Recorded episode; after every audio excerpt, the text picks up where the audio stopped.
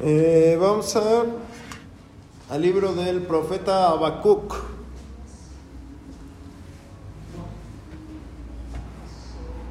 ¿Sí trajo su Biblia? ¿O su celular? Las dos.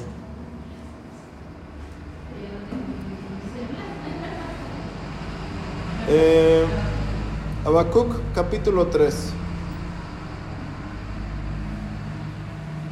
Habacuc es un profeta que, que Dios le está hablando en visiones y donde él está hablando de parte del pueblo y él está eh, haciéndole cuestionamientos a Dios sobre qué, qué, debe, qué está pasando y por qué las cosas están así. Realmente, eh, hablando eh, en la semana, estaba, Bernardo trabaja para, para nosotros y nos decía, eh, bueno, me preguntaba, oiga, pastor, es que salió un video de que hay que estar orando por el presidente y no sé qué, ¿no? De algún pastor que está orando por un presidente. Y yo le dije, sí, pero para que se muera, oye.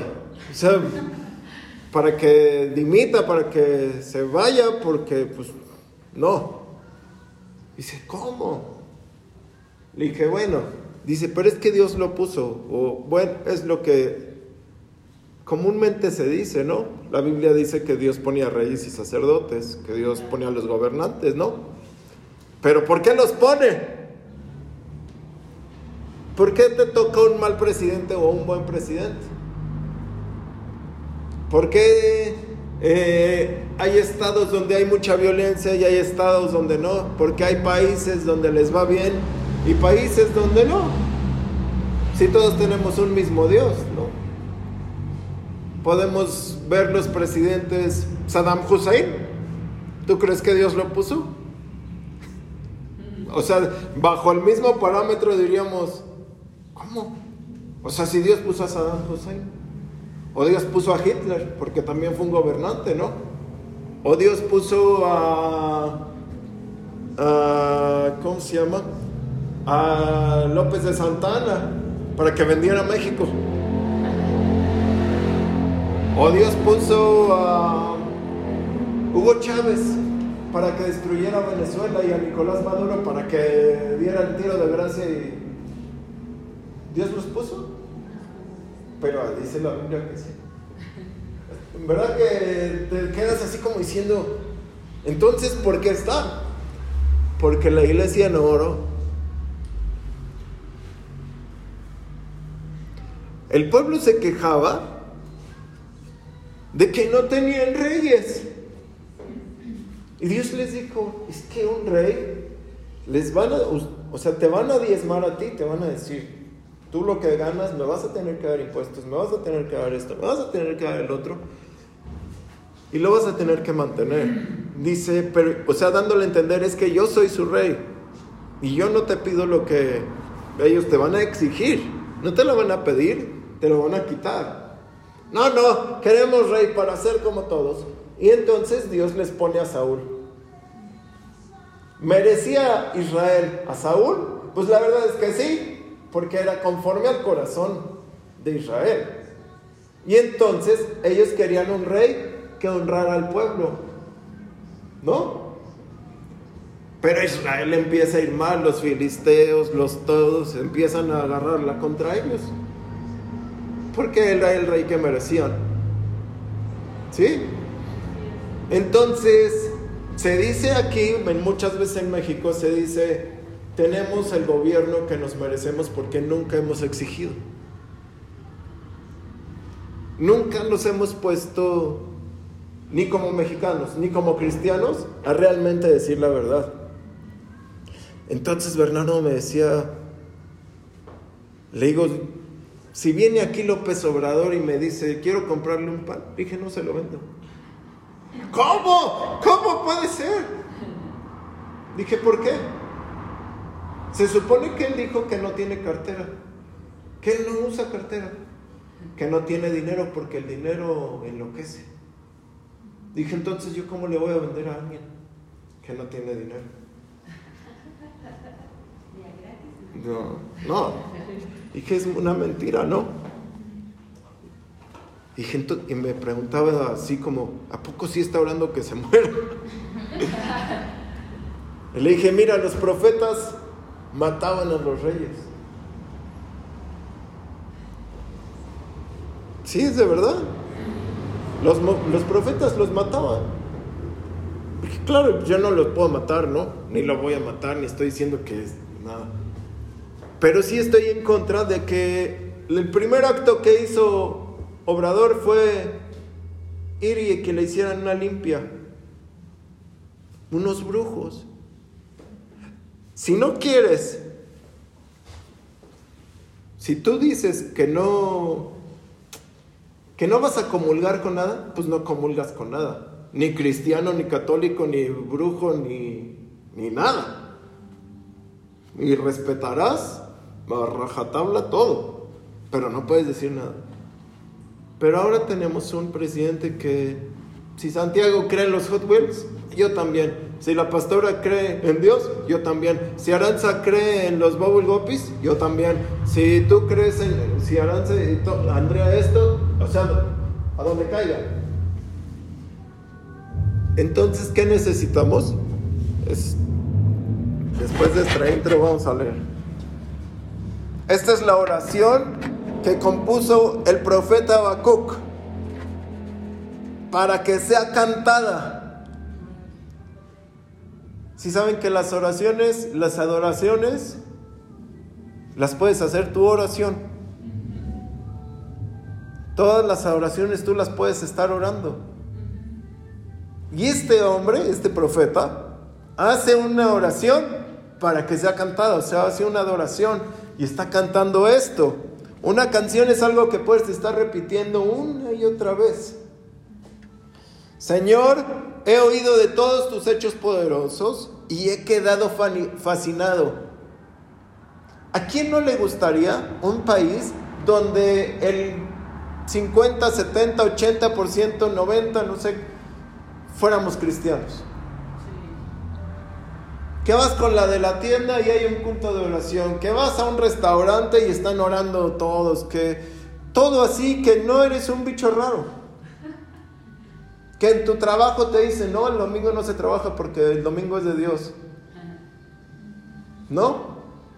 Que te van y te, y te eh, si das mal el cambio, te lo regresan. Dicen, no, no. Y hemos oído historias de países donde eso ha sucedido en determinadas áreas, en determinados tiempos en, el, en, en los años. Y este hombre estaba escuchando lo mismo que Dios había hecho. He oído lo que haces. Y quedé impresionado. ¿Cómo puede ser que sí se pueda? ¿Sí? Leemos los avivamientos de Gales. Todo Gales. No, no había cantinas. Las cantinas las cerraban para hacer cultos de oración. Los policías te decían, apúrele, ya va a empezar el culto. En los periódicos la noticia es, hoy se va a predicar sobre Jesús y caminando en el agua. Eso era por tres años Gales. El avivamiento de Azusa empieza porque un hombre negrito que no podía estar en las iglesias en 1900 porque pues era blancos contra negros en Estados Unidos, y este hombre quería escuchar y escuchó, escuchaba fuera de la iglesia, una iglesia pentecostal, escuchaba todas las predicaciones y se enteró de que algo estaba pasando en Gales. Y entonces le escribió una carta diciéndole que, que, que quería lo mismo. Y Evan Roberts le escribe una carta desde Gales hasta California. En ese entonces no sé cuánto tiempo habrá tardado. Al abrir la carta, recibió la gloria del avivamiento y empezaron a ver que las construcciones eran de madera y que las eh, cuando este hombre oraba se ponía en una caja, se ponía a orar y se ponía dentro de una caja. Toda la iglesia estaba en llamas. Tanto que los vecinos le hablaban a los bomberos a cada vez que había servicio para que apagaran la iglesia. Porque era fuego. Entonces llegaban los bomberos, y yo creo con los ojos normales, y decían, pues aquí no hay ningún fuego. No está pasando nada. Le salían los brazos, la nariz podrida se le sanaba, todas las enfermedades mega raras se sanaban ahí. Dicen que los niños que muy chiquitos, que todavía alcanzaron a testificar, que se tocaba la gloria como una nube de algodón en ese lugar. Y estamos a la víspera, estamos a, a nada, yo creo que está pasando desde hace tiempo, de que suceda algo en la tierra.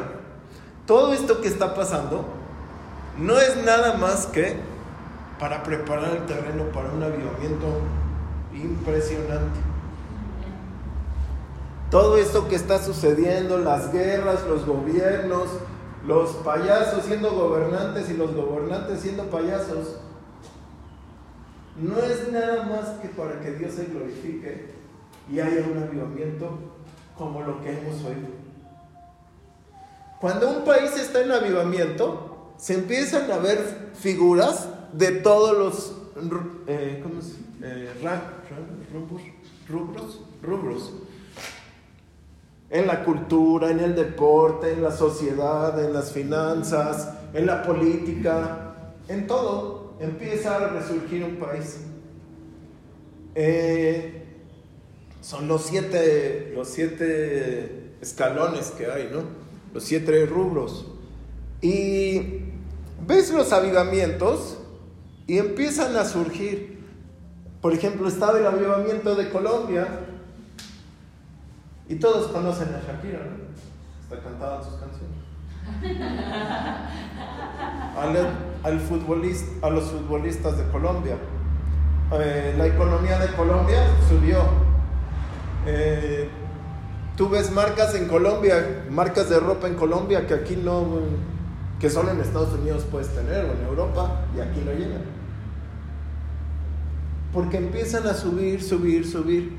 Su moneda se vuelve estable el gobierno hace en 1980 y tantos era el punto no sé qué de cristianos. Hoy son el 30% de evangélicos. Aquí en México no llegamos ni al 10. Yo creo ni al 5. Y de ese 5, yo creo ni al 1 de verdaderos.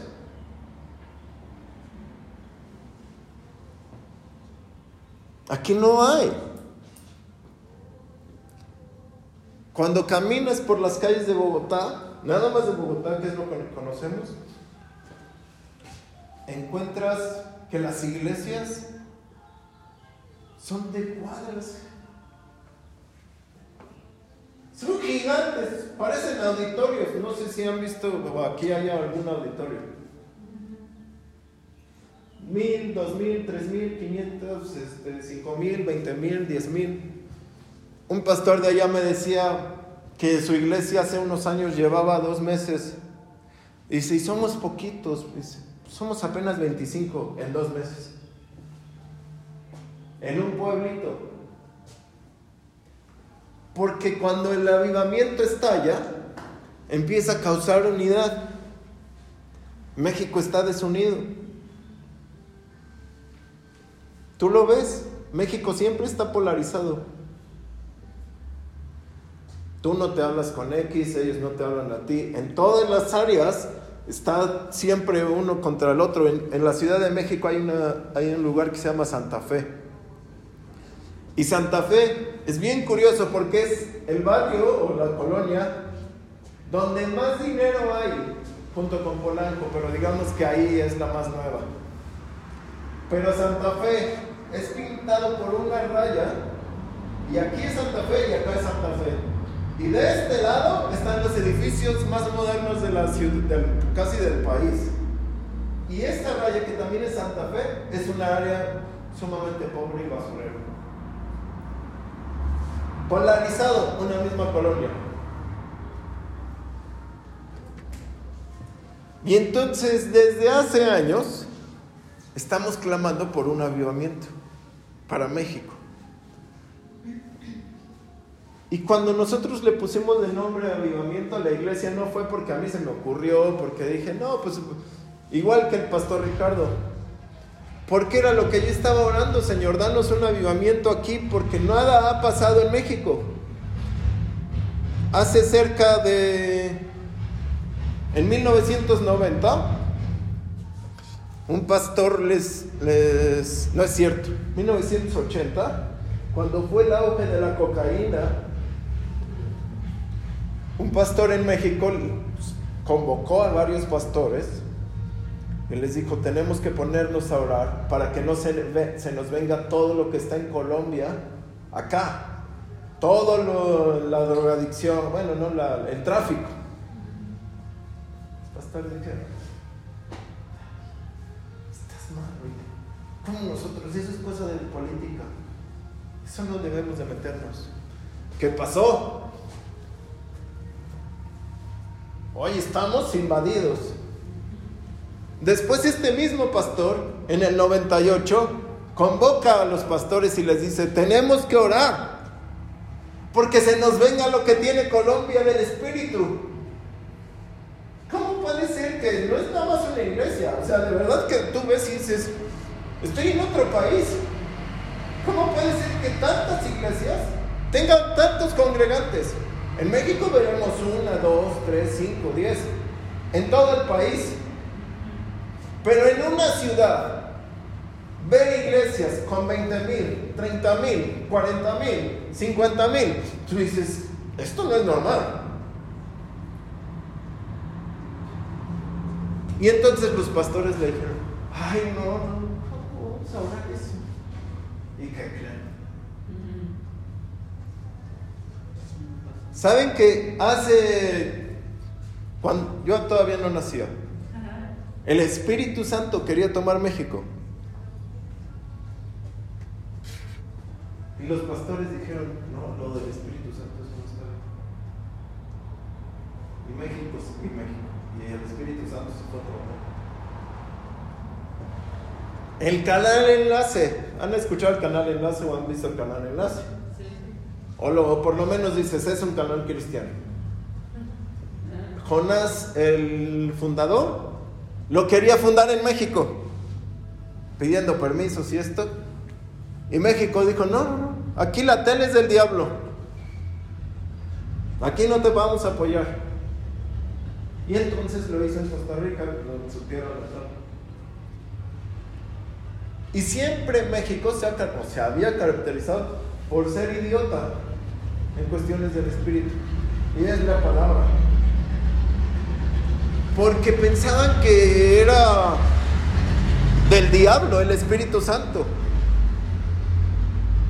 Pero ahora que vemos todo lo que pasa, ahora todos van para allá. Por lo menos los que doblegaron su orgullote, ¿no?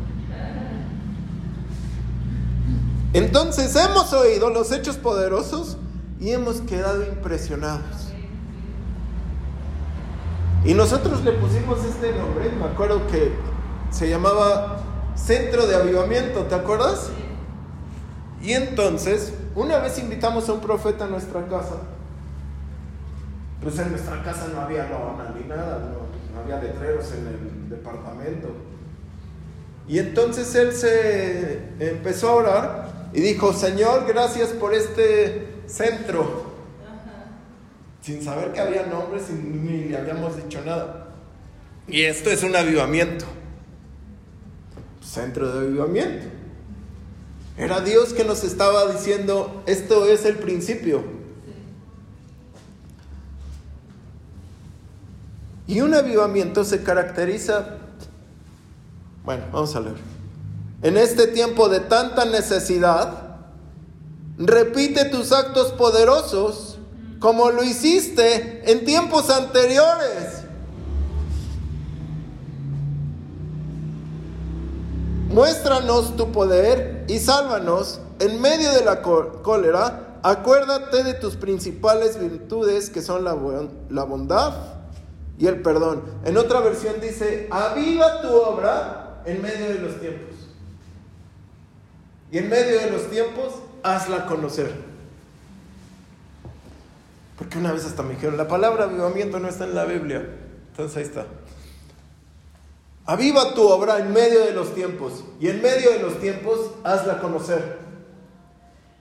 Aviva tu obra en medio de nosotros. ¿Qué es entonces? Un avivamiento es el estar vivo en medio de los tiempos. Un avivamiento es que algo se va a dar a conocer de parte de Dios porque Dios está haciendo algo. Tú, las iglesias, cuando leemos Apocalipsis, vemos que las iglesias fingen estar vivas por obras.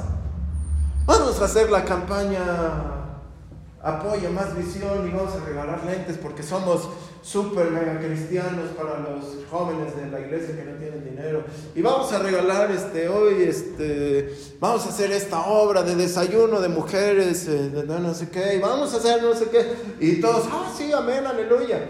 Pero son obras. Son obras. Entonces Dios les dice, conozco tus obras, pero sé que estás muerto. Eso no es de mí. Nosotros damos eh, despensas, más que nada en Tequisquiapan, eh, por dos cosas. Una, porque hay que hacerlo, y otra, porque queremos más unción. Porque las damos sin... Pero te invito a mi, te invito a mi iglesia, ¿eh? o sea, te doy la despensa, pero tienes que venir, ¿no? Vamos, porque hay que hacerlo. No sabemos ni a quién se la damos. O sea, realmente nunca, nunca hay de eso un reporte. Nada más se va y se entrega, se va y se entrega, se va y se entrega y ya está. Recuerdo que nos citaron, eh, teníamos una junta con el presidente municipal, varios pastores, y ahí me llevaron y a mí no me gusta.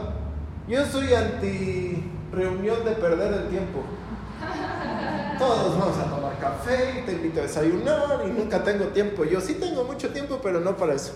Y este y entonces estaban diciéndoles, diciéndole al presidente, "No, es que quiero estamos en este proyecto y necesitamos como que el papel de elegido salga a nuestro favor, pero como entre bajita la mano pidiendo los favores, ¿no?" Y entonces su pastor le dijo, nosotros cada tanto damos despensas. Nosotros cada tanto damos tortas. Nosotros cada tanto hacemos esto. Nosotros cada tanto hacemos el otro. Y no le pedí ni papa. Nadie oró por él. Entonces al final de la reunión le dije, y voy a orar por ti. Y le dije, y vas a ganar, porque son las elecciones, y vas a ganar. Todos pidiendo y uno haciendo lo que tenía que hacer. No, yo soy el que gobierna el pueblo. Tú eres el que gobierna aquí. El otro te tiene que seguir a ti. ¿Sí o no? Dios puso a reyes y sacerdotes. Entonces estas personas, o sea, en general lo tenemos mal. Porque vamos con el que nos puede hacer el favor y el que nos va a hacer todo el favor es Dios. Y a quien nosotros vamos a bendecir es a ellos. Entonces, la iglesia está mal porque no sabemos lo que Dios puede hacer. Y Dios quiere traer un avivamiento. Un avivamiento es volver, aunque se escuche raro, es volver a las sendas antiguas. Es tomar la palabra y absorber la palabra. Adorar y elevar adoración. Es estar en el fuego de Dios. Es volver a estar compartiendo, a estar saliendo en las calles, a estar adorando, a estar gritando, a estar proclamando el Evangelio. Etiopía. La otra vez comiendo con unos eh, americanos. Dice, oye, es que tu servicio dura tres horas. dura como dos horas, ¿no? ¿Cierto? Pero yo creo que se les hace un poco largo. Y dije, no, ni que, nada que ver, oye. Un pastor de Etiopía, su servicio dura 13 horas. 13. Uno, tres. Y para entrar a la iglesia se forman 24 horas antes para poder entrar. O sea, se cuenta, cuentan pues la fila así, de aquí hasta no sé dónde llegará, porque no creo que le caben como 5 mil personas o no sé cuánto. Y entonces dicen, pues hasta aquí llegaste. Ya de aquí para allá ya no van a poder entrar en este servicio, será hasta el otro, al de mañana o algo así. Y entonces están ahí 24 horas formados. Para 24 más 13.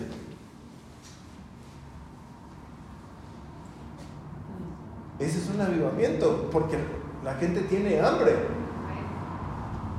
La gente tiene sed.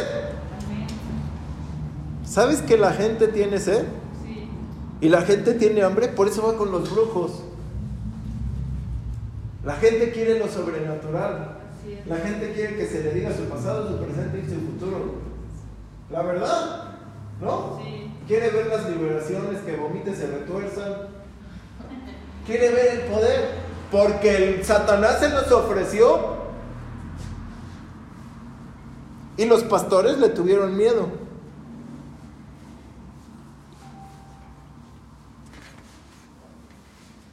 Tenemos que en este tiempo dejar que Dios nos dé un avivamiento personal y nos dé un avivamiento congregacional y nos dé un avivamiento ministerial. Alguien que está avivado, a mí, yo tengo una llama muy grandota. Se me, se, se me encendió una vez y digamos que la llama fuera. Y por pruebas y aflicciones y tribulaciones y cosas que pasan se va haciendo. Tú dices, es que cómo, o sea, y te vas apagando porque. Todos.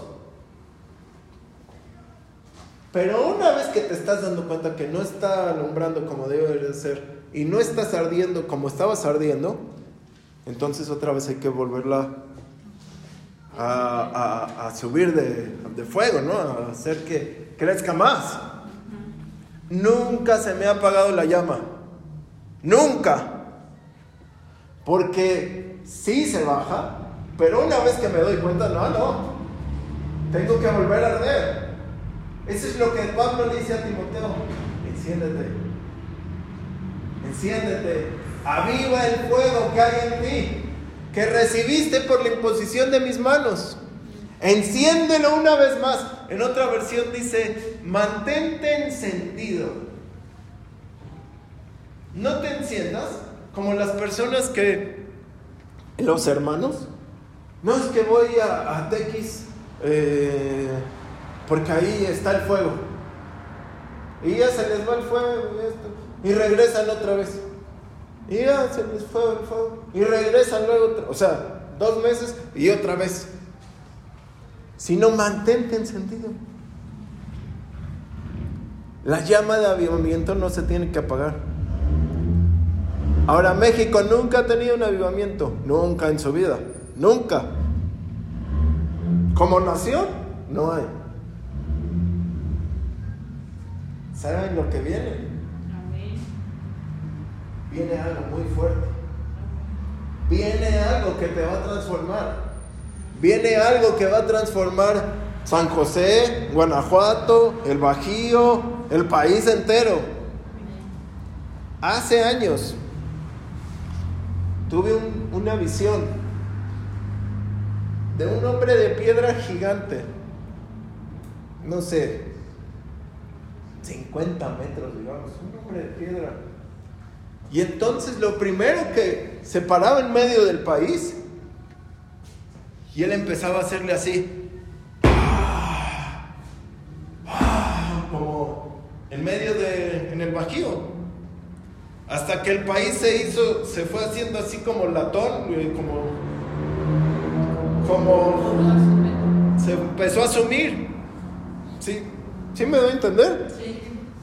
Y entonces toda la gente, digamos que la gente está por todos lados, y le empezó a pegar, y se empezó a hacer así. Y entonces toda la gente empezó a caer al bajío. Y todos, ah, como que no queriendo, tenían que venir acá. Y entonces después de ahí, agarró y se va hacia el norte, hacia Chihuahua, Sonora, Baja California Norte, y se fue así, ¡guau! ¡Pum! Me cayó y ¡pum! Destrozó mucho ahí, y ahí se hizo un boquete así, ¡guau! Y toda la gente, ¡trum! Y después se fue al sur, ¡pah! Igual, y como que todo el país ya quedó como en esos, en esos este, hoyos. Todos tenían que ir al norte, o al centro, o al sur, pero ya no había gente en otro lado. Después de ahí, se fue a Europa, de un brincote. Y ¡pum! Le da como a la mitad de Francia, España. Y ahí se, se fue toda la gente otra vez hacia ahí. La piedra es Jesús. Y lo que va a hacer con México. A donde Él dice, ahí va a ir la gente. Y el Señor nos dio una visión. Tiene que empezar en Tequisquiapan, el centro de la República. Hay otros centros que les llaman el centro geográfico. Pero Tequisquiapan es un punto clave. Yo no sé si se dieron cuenta que todo el país está en verde, menos Querétaro. Querétaro está en, llama, en naranja, en, ese amarillo que pusieron medio, medio naranjoso. Porque algo va a pasar. algo está pasando. Cuando Dios empieza a hacer las cosas, parece que todo está, va a empezar al revés. Eh, otro pastor le preguntaba a Dios, Señor, ¿por qué tanta masacre de mujeres en, Ciudad Juárez? ¿Por qué tantas cosas? Y le dijo, muy fácil, se voy a tomar Juárez.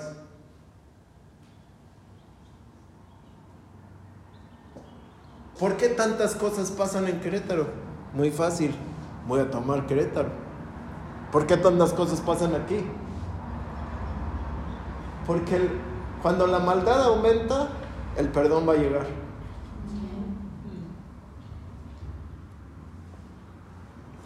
¿Sí? Es el tiempo donde tú también te quieras regresar y ser parte de eso que tú seas la próxima Amy Paul McPherson, que tú seas la próxima Catherine Kuhlman, que tú seas la próxima este, Juanita Cercone, que tú seas la próxima, ¿cómo se llama? La de Cindy Jacobs, que tú seas la próxima Dina Santamarina, que tú seas la próxima o el próximo gran avivador, que tú seas el próximo este, Alf Lucao, que tú seas el próximo TV Joshua, que tú seas locos. No sé por qué actúo así delante del presidente, pero la verdad que no me da miedo. A todo el mundo le he dicho. Ya después le arrepiento, Señor, ¿qué hice? que no pase nada, Dios, pero tienes que sacar lo que Dios te ha puesto. Jesús nunca se achicopaló delante de nadie. Pilato le decía, dime quién eres. Tú no autoridad sobre mí. Mi reino no. ¿No? Ah, es que tú eres nada más aquí. No. Tú me ves vestido así, o tú me ves así, pero yo soy más que tú. Hace años yo sé que me querían a mí de presidente. Yo dije, yo tengo un cargo más, más grande que el de presidente municipal. Ahora no lo ven. Pero al rato van a estar diciendo, necesitamos el apoyo de Andrés porque toda la gente la tiene reunida ahí. Una iglesia puede determinar las elecciones. Nos decía, nos decía eh, Toño, Toño Mejía, es que cuántas familias tienen. Si tenemos 50 familias en la iglesia, 50 otras, 50 otras, son 250 familias o 500 o no sé cuántas. Por dos personas que voten, una iglesia determina la votación. Y si tengo 50 mil, porque uno es el que decide.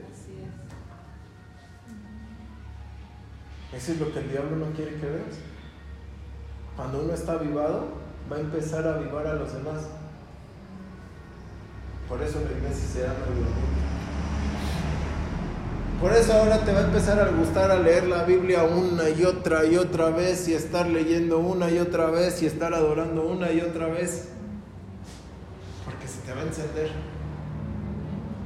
Si esa llama se estaba apagando, esta predica es para ti. Porque no debemos de permitir lo que hemos permitido. Tenemos que orar de una vez ahorita por lo que viene en el futuro, porque México no se convierta en el próximo Venezuela que va para allá si lo dejamos.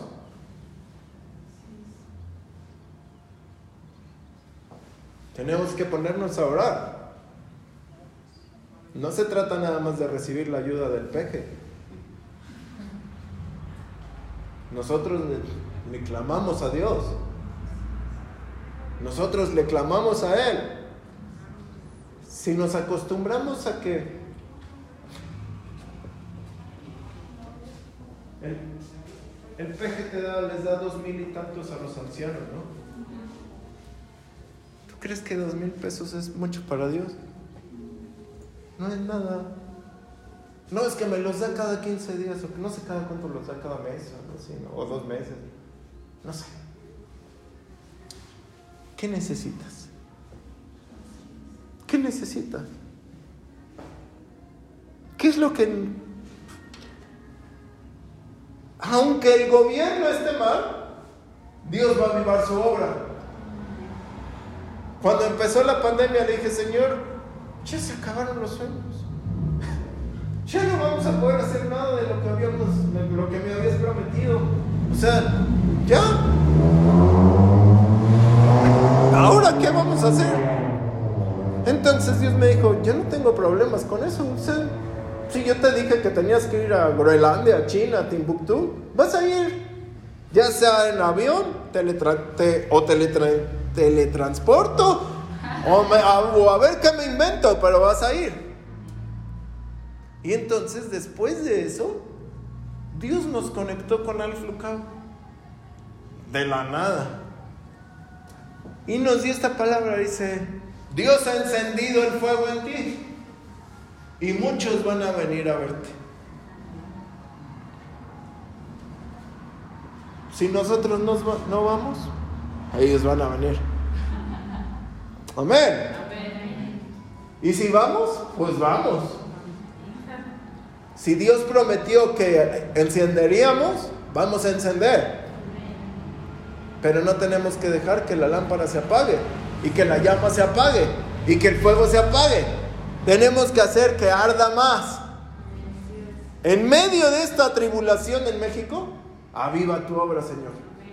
En medio de este tiempo, aviva tu obra. En medio de mi familia, aviva tu obra. En medio de mis finanzas, aviva tu obra. En medio de la enfermedad, aviva tu obra. En medio de todo, lo que necesitamos es un avivamiento. Amén. Vamos a ponernos de pie.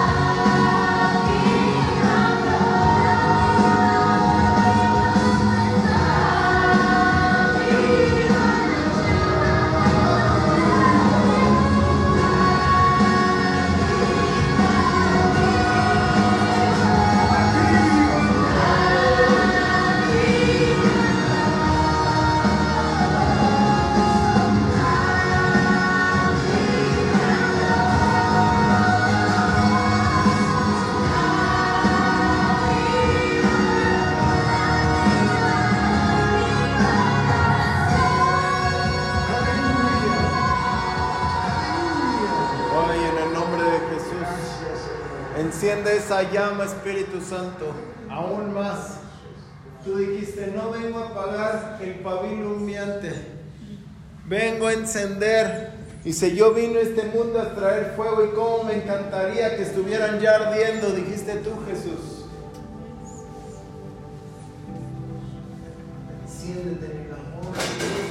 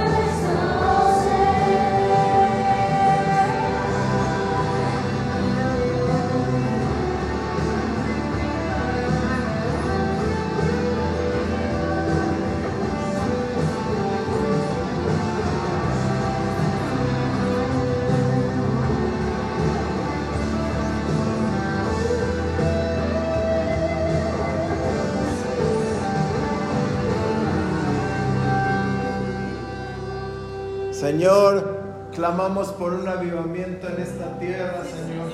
Clamamos por un avivamiento en este lugar. Clamamos por un avivamiento en nuestras vidas. Clamamos por un avivamiento en nuestras familias. Clamamos por un avivamiento en nuestra relación contigo. Clamamos por un avivamiento en nuestra descendencia. Clamamos por un avivamiento, Señor. Que seamos como esos grandes generales tuyos, Señor que avivaban naciones. Como esos grandes hombres de la fe de los cuales esta tierra no era digna de tenerlos. Y hoy, Señor, todo lo que venía pagando nuestra vida, hoy lo echamos fuera. Hoy queremos ser fuego. Dice, tú haces de tus ministros como llamas de fuego. Hoy queremos ser fuego para ti, Señor. Una ofrenda encendida. Una ofrenda encendida para ti, Jesús. No queremos ni una parte fuera de nosotros que no esté en el fuego del Espíritu Santo. Que hoy se encienda esa llama aún más. Que hoy tu adoración sea como ese humo que salía, ese incienso que salía del tabernáculo. Esa adoración quemada. En el nombre de Jesús. En el nombre de Jesús. Gracias Espíritu Santo. Que se arda en fuego este lugar, Señor. Que arde en fuego cada miembro. En nombre de Jesús. Amén. Amén.